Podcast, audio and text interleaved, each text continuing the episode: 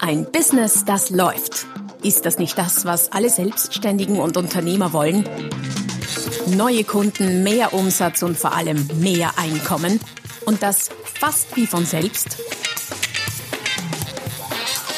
In diesem Podcast erfährst du wöchentlich praktisch umsetzbare Tipps und Strategien, mit denen du dein Geschäft verwandelst. Und zwar in ein Business, das läuft. Von und mit Roman Kmenter. Hallo und herzlich willkommen zum Podcast Ein Business, das läuft, Folge Nummer 281, heute mit dem Titel 10 grundlegende Strategien für mehr Umsatz. So holst du aus deinem Geschäft deutlich mehr raus.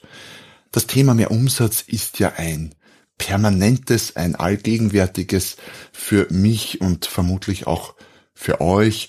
Für mich einerseits für mein eigenes Geschäft, klar, gleichzeitig aber auch als Thema für Podcasts, für Bücher und Blogartikel. Und ich habe ganz sicher über das Thema schon des Öfteren gesprochen. Heute allerdings möchte ich es aus einer anderen Sicht beleuchten. Weil die zehn Strategien, die ich euch heute mitgebracht habe, sind erstens einmal sehr branchenunabhängig und businessmodellunabhängig auch zum allergrößten Teil. Und zweitens geht es nicht um ganz konkrete Tipps auf Produkt- oder Leistungslevels, sondern um grundlegende Strategien, die so grundlegend sind, dass sie dein Geschäft natürlich sehr viel mehr beeinflussen und verändern können als ein kleiner konkreter Tipp oder Hack, der auch hilfreich ist, aber halt nur an der Oberfläche ein bisschen was ändert. Daher kannst du gespannt sein auf diese zehn grundlegenden Tipps heute. Hinweis an der Stelle, wie meistens in meinem Podcast, auf die www.romangmenta.com. Schau vorbei auf meiner Webseite, dort findest du neben äh, Podcast-Links auch viele, viele Blogartikel und diverse andere hilfreiche Dinge wie Bücher, E-Books, Downloads. Vieles davon auch kostenlos. Hol dir, was immer deinem Business dazu verhilft, dass es noch sehr viel besser läuft. Also, was sind diese zehn grundlegenden Strategien? Wir starten bei der Nummer eins und die lautet analysieren. Was meine ich damit? Äh, wir arbeiten oft so vor sich hin, mal läuft's besser, mal schlechter. Äh, viel zu selten stelle ich fest, steigen wir aus unserem Hamsterrad, das wir uns selbst geschaffen haben, mal raus und nehmen uns ein bisschen Zeit, um das zu analysieren, was wir tun, um daraus dann Rückschlüsse zu ziehen und Veränderungen vorzunehmen. Genau deshalb kann diese Strategie des Analysierens eine sehr, sehr hilfreiche sein und eine sein, die ganz Grundlegendes ändern könnte. Zum Beispiel könntest du bei der Analyse draufkommen, dass du dieses oder jenes äh, zwar sehr intensiv machst, sehr viel Zeit reinsteckst, aber dass es dir letztlich kaum was oder gar nichts bringt. Nachdem es bei meinem Podcast natürlich äh, schwerpunktmäßig um Vertrieb und Marketing geht, ein paar Ideen, was du in diesem Bereich analysieren könntest.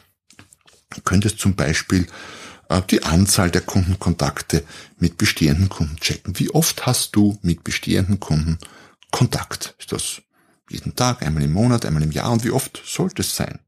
Die Anzahl neuer Interessen oder Interessenten oder Leads auch äh, gegebenenfalls pro Verkäufer, wenn du mit einem Verkaufsteam arbeitest, kann auch etwas sein, was man sich genauer anschauen könnte oder auch sollte die Anzahl der Käufer, die Neukunden tätigen, respektive auch der Umsatz, den du mit Neukunden machst, das Neugeschäft, ist auch wieder was Spannendes. Wie verhält sich der im Vergleich zum Bestandskundenumsatz?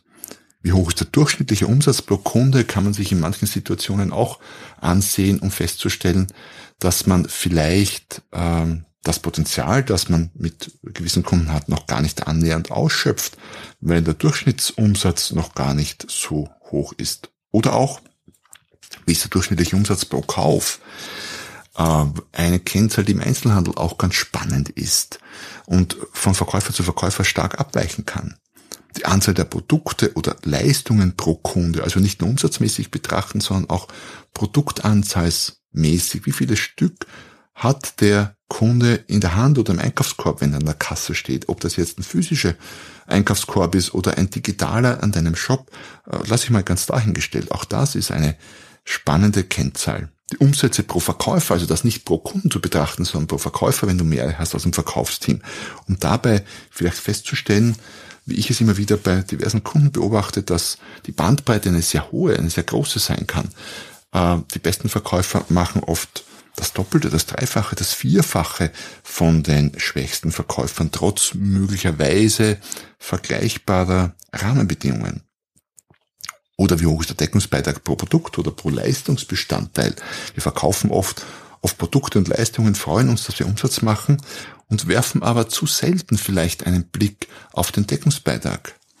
Um dann vielleicht, wenn wir es tun, erschrocken festzustellen, dass wir zwar Umsatz machen damit und viele, viele Stück verkaufen oder viele Einheiten, aber der Deckungsbeitrag äußerst mickrig oder bisweilen auch gar nicht vorhanden ist. Das gleiche könnten wir uns natürlich pro Kunde ansehen. Mir hat mal ein Kunde, ein Geschäftsführer von einem großen Logistikkonzern, auf die Frage, ob er denn wüsste, wie viel verdient wird pro Kunde, äh, zur Antwort gegeben, Herr Gmenter, um ehrlich zu sein, bei manchen Kunden bin ich mir nicht mal sicher, ob wir überhaupt etwas verdienen. Also das ist keine Sache, die so selten vorkommt. Selbst bei Konzernen gibt es das häufiger, als man denkt und definitiv häufiger, als man haben will. Oder natürlich auch diverse Kennzahlen deiner Online-Aktivitäten betreffend. Die Anzahl der Fans, die Reichweite, die Klicks, die Shares, die Kennzahlen, die ohnehin die meisten äh, sozialen Medien äh, als in den Analyse-Tools anbieten. Das heißt, da gibt's jede Menge Dinge, die du dir an deinem Geschäft anschauen kannst. Was für dich die spannendsten Dinge sind, sich mal anzuschauen, die interessantesten Kennzahlen oder auch diejenigen, die du dir sonst nie anschaust, hängt natürlich davon ab, was für eine Art von Geschäft du betreibst. Aber nimm dir mal kurz die Zeit, um quasi die Analyse zu analysieren. Setz dich mal hin und überleg dir, hm, was könnte ich denn analysieren? Und nimm dir dann die Zeit, diese Analyse zu machen. Nicht immer, aber immer wieder, weil ich ganz, ganz sicher bin, dass du daraus sehr wertvolle Erkenntnisse, Schlüsse und Veränderungen für dein Geschäft umsetzen kannst. Wir kommen zu Strategie Nummer zwei für mehr Umsatz und die lautet reduzieren. Wir sind zumeist sehr getrieben von einem mehr, mehr, mehr, mehr. Mehr Kunden, mehr Umsatz, mehr Produkte, alles muss wachsen, alles muss mehr werden. Und das ist grundsätzlich auch gar nicht schlecht. Unser ganzes Wirtschaftssystem ist auf Wachstum aufgebaut, sonst würde es kollabieren. Gleichzeitig kann der Weg zu mehr auch oft über ein weniger führen.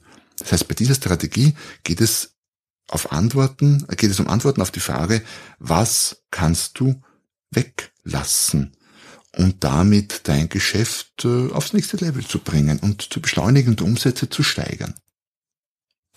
Um eine gute, brauchbare, hilfreiche Antwort auf diese Frage geben zu können, ist es natürlich gut, wenn du Strategie Nummer eins, analysieren, zuerst machst, um daraus dann Erkenntnisse zu ziehen und Rückschlüsse darauf, was du weglassen könntest. Ein paar Beispiele dazu, was ich damit meine. Ähm, du könntest dich zum Beispiel sauberer positionieren, klarer positionieren, mehr auf den Punkt positionieren, indem du Produkte und Leistungen aus deinem Angebot streichst, weil du damit ohnehin zu wenig Umsatz machst, äh, mehr Kosten verursachst, als was dir die ganze Sache überbringt, nur Reklamationen, nur Beschwerden hast, etc. etc. Doch nicht nur Produkte und Leistungen kannst du weglassen, sondern sogar ganze Tätigkeits-, ganze Geschäftsbereiche, ganz egal, ob du jetzt ganz klein bist oder ganz groß. Selbst als One-Man, One-Woman-Show könntest du zwei, drei, vier Standbeine haben und eines davon durchaus weglassen, ohne dass du umfällst. Auch bei Großbetrieben und Konzernen ist das nicht nur eine Möglichkeit, sondern wird ja auch gemacht. Es werden zum Teil ganz ganze Geschäftsbereiche abgestoßen aus verschiedenen Gründen, weil man es eben analysiert hat, um drauf zu kommen, das passt nicht mehr so zu mir, das verwässert meine Positionierung, ich verdiene zu wenig Geld damit, ich habe mehr Aufwand, als was die ganze Sache wert ist. Was du auch weglassen könntest, was Hand in Hand vielleicht geht auch mit Produkten und Geschäftsbereichen, ist Zielgruppen. Du könntest gewisse Kundensegmente, die du bisher bedienst, in Zukunft streichen und Nein zu diesen sagen oder auch einzelne Kunden, die einfach zu wenig Entwicklungspotenzial haben, die dir nur Aufwand verursachen und zu wenig Deckungsbeitrag bringen. Und ich bin ganz überzeugt, wenn du das analysierst und Strategie Nummer eins als erstes machst, dann wirst du auf einiges draufkommen, was du streichen kannst. Vertriebsaktivitäten, Marketingmaßnahmen mit dem Ziel, dich auf das zu konzentrieren, was dir am allermeisten bringt. Wir kommen zu Strategie Nummer drei und die lautet Delegieren. Ein Punkt, über den ich äh, sehr gerne, sehr oft schon gesprochen und geschrieben habe, einer meiner Lieblingspunkte, eines, eines meiner Lieblingsthemen könnte man sagen, weil ich aus eigener Erfahrung weiß, wir machen alle zu viel selber. Ich mache zu viel selbst. Du machst, auch wenn wir uns vielleicht nicht persönlich kennen, behaupte ich, du machst zu viel selbst. Bis rauf zum Konzernlenker wird oft zu viel selbst gemacht. Jetzt äh, geht es ja nicht darum, dass ich grundsätzlich weniger tun will. Ich arbeite ja gerne und durchaus sehr viel, da bin ich sehr oldschool, äh, sondern es geht darum, das Richtige zu tun, das zu tun, was dir am meisten Wertschöpfung bringt für dein Unternehmen, abgesehen von den Dingen, die du einfach tust, weil du sie gerne tust. Aber das lasse ich mal in den privaten, in den Hobbybereich reintun. Es ist erschreckend, äh, auch bei mir selber, was ich manchmal selbst mache, wo ich mich dann dabei ertappe und mir denke, Herr Roman, echt jetzt, das äh, machst du selber, das könntest du ja auslagern um ein paar Euro die Stunde. Wie könntest du dahinter kommen, was du selber machen solltest und was nicht? Berechne einfach mal den Wert deiner Zeit für dein Unternehmen. Solltest du angestellt sein, kannst du das Gleiche tun. Liste auf, was du alles machst. Markier dann diejenigen Dinge, die jemand anderer auch vielleicht nicht so gut wie du, aber gut genug machen kann. Es muss ja in seltensten Fällen perfekt sein. Und äh, gleichzeitig diese aber deutlich unter deinem Stundenwert für dein Unternehmen machen kann und lagere dann Schritt für Schritt all diejenigen Tätigkeiten aus, die es quasi nicht wert sind, dass du sie selber machst. Was nicht bedeutet, dass das keine wichtigen Tätigkeiten sein würden. Zum Beispiel die Vorbereitung der Buchhaltungsunterlagen, irgendwas zusammenstellen, zu kopieren, ist eine sehr wichtige Tätigkeit. Äh, ich finde es toll, dass es Leute gibt, die das sehr, sehr gut und gewissenhaft machen, ist nicht nur mein Ding. Und wenn das jemand macht, der das äh, billiger machen kannst, als äh, machen kann, als du es machst, weil du deine Zeit in derselben Zeit teurer verkaufen könntest an einen Kunden zum Beispiel, dann lagere solche Dinge aus. Beginn damit durchaus auch im privaten Bereich, weil jede Stunde, die du privat sparst, wo du nicht deine Wohnung aufräumst, nicht den Rasen mähst oder solche Dinge, kannst du beruflich wertvoller nutzen. Es geht also um Wertschöpfung und analysier das, sind wir wieder bei Strategie Nummer eins, analysieren und delegier dann, ich sage mal, auf Teufel, komm raus. Wir kommen zur nächsten Strategie, Strategie Nummer vier und die lautet kooperieren. Wir leben in einer Wirtschaft, die sehr stark vom Wettbewerb getrieben ist. Da gibt's äh, Kampf um Marktanteile, um Kunden, um äh, alles Mögliche, das aber letztlich möglicherweise mehr Deckungsbeitrag vernichtet und Gewinne vernichtet und Umsatz vernichtet, als es den einzelnen äh, Mitbewerbern, Wettbewerbern bringt. Daher wirf mal einen Blick auf die Möglichkeit von Kooperationen, welcher Art auch immer. Die bringen oft Ideen zur Umsatzsteigerung, wo alle Beteiligten etwas davon haben. Die Idee dabei ist also den Kunden, den, nicht den Kunden, den Kuchen, ja, der Kunde ist quasi der Kuchen, wenn man so mag, den Kuchen äh, nicht nur aufzuteilen, sondern zuerst zu versuchen, den Kunden zu vergrößern und dann aufzuteilen. So ganz nach dem Motto, eins plus eins ist nicht zwei, sondern drei. Das wäre eine interessante Sache, eine interessante Strategie, um darüber nachzudenken. Was können denn gut umgesetzte Kooperationen bringen, außer Umsätze zu steigern? Äh, man könnte zum Beispiel sich gegenseitig Kundenempfehlungen zukommen lassen. Man könnte gemeinsam Angebote machen, wie ich es dort und da immer wieder mal mache mit Unternehmen, Unternehmern, die eigentlich Mitbewerber sind. Man könnte gemeinsam Produkte oder Dienstleistungen sogar entwickeln und vermarkten. Man könnte Gastblogs schreiben, um so ein bisschen im Marketingbereich bleiben. Man könnte auf Social Media, äh, auf den einzelnen Kanälen vice versa Interviews machen. Man könnte auf dem eigenen Newsletter-Verteiler ein äh, Freebie, ein Gratisprodukt oder auch in irgendein Angebot, ein Produkt äh, eines Kooperationspartners verteilen und der könnte das auch machen. Eine Strategie, mit der ich äh, sehr, sehr viel getan habe über viele Jahre hinweg für meinen Verteiler. Man könnte gegenseitig Social Media Beiträge liken und sharen und kommentieren und so weiter und so fort. Je nachdem, wo du hinschaust und je nachdem, in welchem Bereich du tätig bist, fallen dir sicher auch noch etliche andere Dinge ein, die du machen könntest, um zu kooperieren. Besonders viel Sinn machen solche Kooperationen oft, wenn du mit deinem Kooperationspartner dieselbe Zielgruppe hast, aber doch ein Angebot hast, das sich nicht überschneidet, sondern ergänzt. Zum Beispiel ein Elektriker und ein Installateur, Zielgruppe Hausbauer oder ein äh, Unternehmensberater und Verkaufstrainer oder ein Friseur, ein Kosmetikstudio, weil da gibt's sehr, sehr viele Möglichkeiten, den Kunden quasi umfassend gemeinsam zu betreiben, zu betreiben, nicht zu betreiben, zu betreuen und den Kunden quasi durchzureichen. Das ist eine sehr, sehr äh, profitable Art von Kooperationen. Strategie Nummer 5 lautet Standardisieren. Wenn du Umsatz steigern und deutlich wachsen willst, dann muss das gezwungenermaßen oft mit sehr viel mehr Standardisierung einhergehen. Ich selbst habe viele Jahre im Franchising verbracht, war Franchisegeber, Franchise-Nehmer bei verschiedenen Systemen und Franchising funktioniert grundsätzlich auf Basis von Standards, von Standardisierungen, so ganz nach dem Motto, einmal gedacht, tausendmal gemacht ein Konzept zu haben, das funktioniert, das Konzept zu, zu verbessern, fein zu tunen und dann zu duplizieren. Das kannst du allerdings nicht nur als Franchiser machen, sondern das kannst du auch ganz normal mit deinem Unternehmen machen.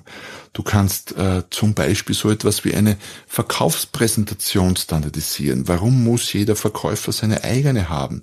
Da könnten doch alle dieselbe machen, äh, die vorher gut getestet, erprobt und äh, optimiert wurde.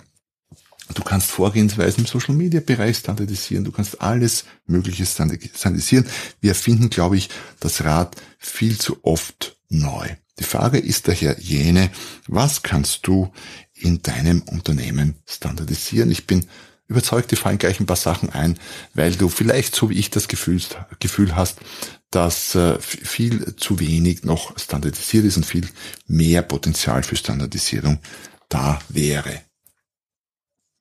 Das führt uns gleich zur Strategie Nummer 6, die äh, Hand in Hand geht mit Standardisierung, nicht unbedingt muss, aber doch meistens tut, nämlich automatisieren. Strategie Nummer 6 lautet automatisieren. Wenn ein Prozess gut standardisiert ist, dann ist natürlich der nächste sinnvolle logische Schritt, sich zu überlegen, okay, und wie könnte ich diesen Prozess jetzt automatisieren? Und automatisieren kann man im Prinzip auch über Menschen, indem ich Dinge von mir auslagere, sie jemanden anderen gebe, kann auch ein externer Dienstleister sein und es quasi so gewissermaßen automatisiere. Allerdings ist das nicht die optimale Variante. Die optimale Variante zu automatisieren geht natürlich über Software, über Maschinen, heutzutage halt sehr viel über Software. Und das ist auch das, was wahrscheinlich die meisten von euch äh, sofort mit Automatisation assoziiert haben. Was kann man automatisieren und zwar vom Kleinstbetrieb bis zum Großkonzern. Ich kann E-Mail-Marketing automatisieren. Die Programme bieten unglaublich viele Möglichkeiten und du kannst äh, lange, lange Automatisationsprozesse machen, wo sich dein Kunde dann durch verschiedene Mails klickt, immer wieder was Neues kriegt, dorthin, dahin gelenkt wird. Das geht alles ohne den Eingriff von Menschen, die in solchen Prozessen ohnehin meistens schädlich sind. Äh, wir Menschen, ich selber, Mitarbeiter sind bei solchen Dingen immer der größte Schwachpunkt. Die Software erledigt das sehr, sehr viel zuverlässiger, als wir das könnten. Gilt zum Beispiel auch für Social Media Postprogramme. Ähm, wenn ich unterwegs bin, Vortragsreise mache, Seminare abhalte, habe ich keine Zeit zu posten zwischendurch. Oder ich denke nicht dran. Jetzt habe ich zum Glück eine Mitarbeiterin, aber selbst die, äh, die das sehr gewissenhaft macht, nutzt Posting-Programme, weil es dann aus dem Kopf ist. Das heißt, ich kann dann definieren, posten mir bitte diesen Beitrag auf dem Kanal zu der Zeit und jenen, jenes Video auf dem Kanal zu der Zeit bringt sehr viel, reduziert die Fehleranfälligkeit und sorgt dafür, dass das, was du in deinen Prozessen geplant hast, einfach zuverlässiger umgesetzt wird. Und auch die nächste Strategie, nämlich Strategie Nummer 7, reiht sich an Standardisierung und Automatisation nahtlos an. Es geht ums Digitalisieren.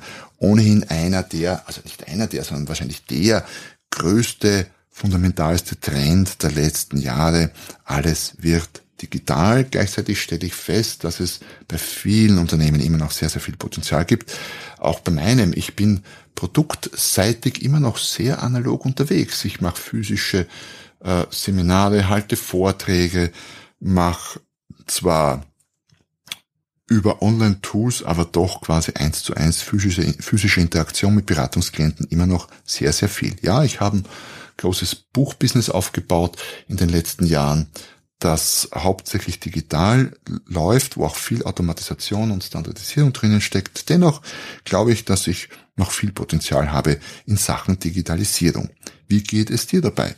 Was ist bei dir schon digital und was noch nicht? Das können natürlich Prozesse sein, aber das können natürlich auch Produkte sein. Was meine ich mit digitalen Produkten? Was könnte das sein? Du kannst dein Know-how natürlich klassischerweise in einen aufgenommenen Online-Kurs verpacken. Du könntest, so wie ich, E-Books äh, schreiben oder Bücher, du könntest Hörbücher produzieren.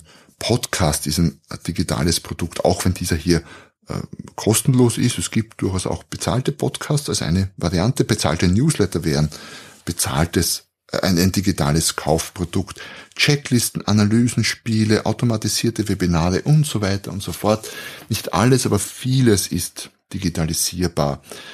Ähm, die Dinge, die noch am wenigsten digitalisierbar sind, sind all diejenigen, die, ähm, wo einfach noch physisch Hand angelegt werden muss. Interessanterweise hat sich jetzt letztlich auch gezeigt mit neuen Tools wie ChatGPT und dergleichen, ist, dass die traditionellsten Berufe zum Teil diejenigen sind, die noch am längsten so weitermachen können, wie sie bisher gemacht haben. Handwerker, äh, jemand, der dir ein, äh, eine Dusche ersetzt, weil die alte nicht mehr funktioniert, irgendwas rausstemmt, schraubt, bohrt und die neue einbaut. Das ist etwas, wo, wo es noch Jahre dauern wird, bis das äh, irgendwie digital oder zumindest automatisch abbildbar ist. Daher stellt sich die Frage, was kannst du in deinem Bereich digitalisieren? Mach deine Liste, überleg dir, wie du es angehen kannst und leg los damit und idealerweise gekoppelt mit Standardisierung und Automatisation. Strategie Nummer 8 lautet kreieren.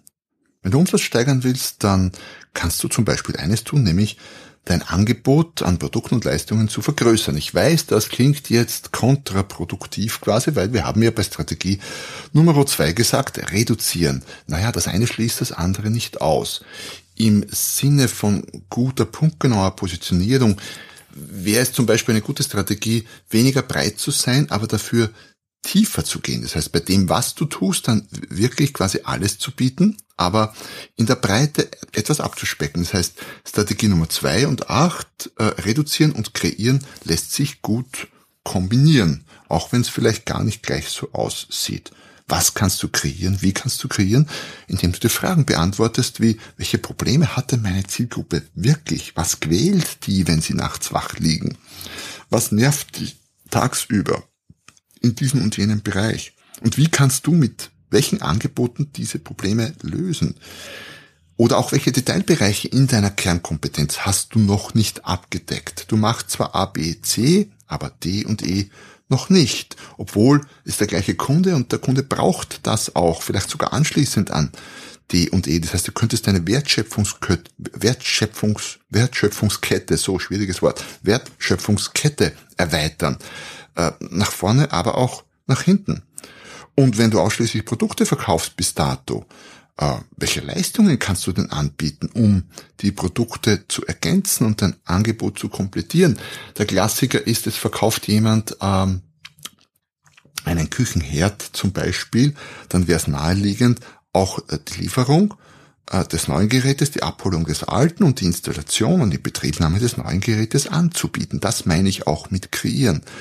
Und wenn du ausschließlich Dienstleistungen verkaufst, bis dato, welche Produkte kannst du anbieten? Wenn du Masseur bist, welche Produkte äh, kann man dazu anbieten? Vielleicht ein digitales Produkt, das du selber erstellt hast, ein Buch oder auch Massageöl oder auch sogar Nahrungsergänzungsmittel, wenn es dazu hilft, dass die Rückenschmerzen zum Beispiel besser werden.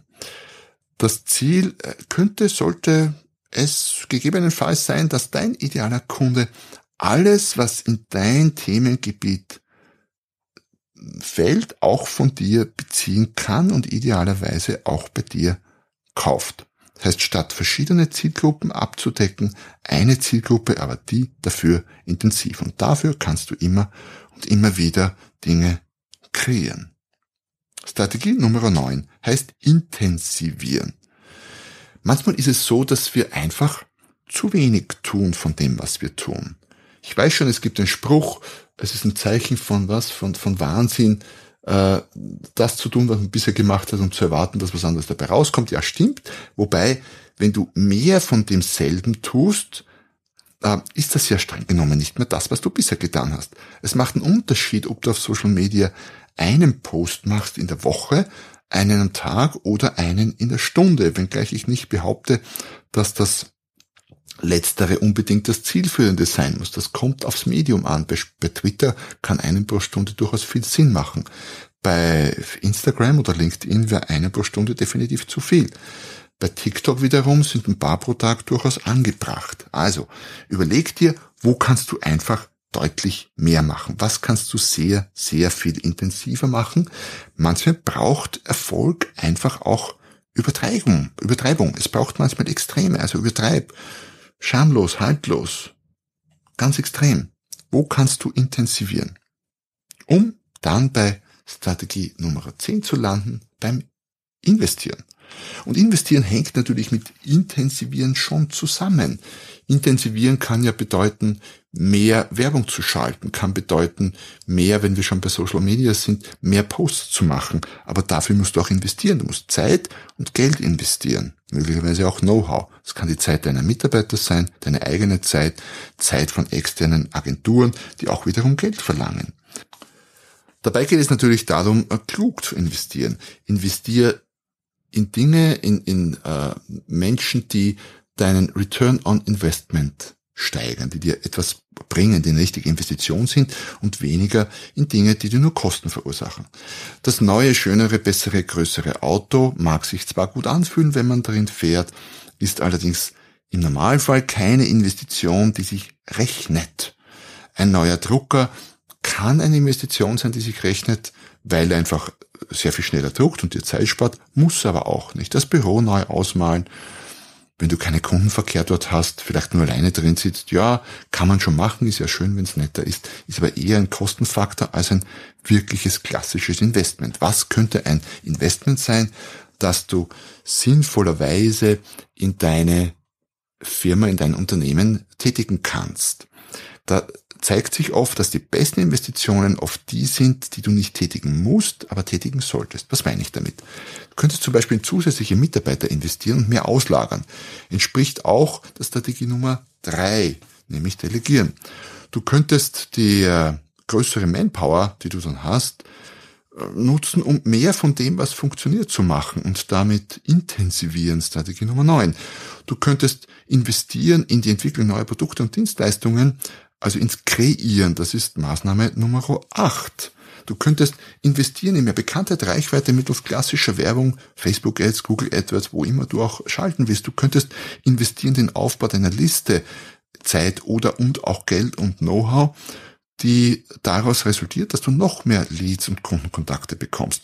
Du könntest aber auch in dein eigenes Know-how und deine Fähigkeiten investieren. Du könntest dir äh, die Zeit nehmen und Podcast wie diesen anhören. Du könntest ein Buch kaufen, du könntest Seminare besuchen, du könntest dir Coaching organisieren. All das ist Investition, die sich rechnet oder rechnen sollte zumindest. Es gibt übrigens, falls du es noch nicht wusstest, zwei besonders gute Zeitpunkte, Zeiten oder Möglichkeiten, profitabel zu investieren. Der eine Zeitpunkt ist, wenn es sehr gut läuft dann investierst du, damit es so bleibt. Und der andere ist, wenn es nicht gut läuft, dann investierst du, damit es besser wird und die Umsätze wieder steigen. Ja, und damit bin ich am Ende der heutigen Folge angelangt mit zehn Maßnahmen, zehn Strategien übergeordneter Art, um äh, deine Umsätze zum Wachsen zu bringen, deutlich zum Wachsen zu bringen. Äh, am besten fährst du natürlich, wenn du diese zehn nicht selektiv, sondern in Kombination einsetzt. Das heißt, geh sie nochmal durch. Den Link zum passenden Blogartikel findest du auch in den Show Notes. Ähm, schaust dir durch, dort hast du alles auch nochmal schriftlich und arbeite dich von eins bis zehn durch. Verbringe vielleicht bei dem einen oder anderen mehr, beim anderen weniger Zeit, was auch immer dich packt, aber ich bin ganz, ganz sicher, dass das eine wahre Goldgrube ist von Dingen, die dir weiterhelfen. Es hat mich sehr gefreut, dass du heute dabei oder wieder dabei warst. Wenn es das erste Mal war, dann nutzt doch die Gelegenheit jetzt gleich, um meinen Podcast zu abonnieren. Dann versäumst du auch keine der nächsten Episoden. Die werden, das kann ich dir versprechen, auch wieder sehr spannend, vor allem sehr profitabel für dein Unternehmen sein. In dem Sinne, schön, dass du dabei warst und schön, dass wir uns oder wenn wir uns nächstes Mal wiedersehen, wenn es wieder heißt, ein Business, das läuft. Noch mehr Strategien, wie du dein Business auf das nächste Level bringen kannst, findest du unter romanquenter.com. Und beim nächsten Mal hier auf diesem Kanal, wenn es wieder heißt, ein Business, das läuft.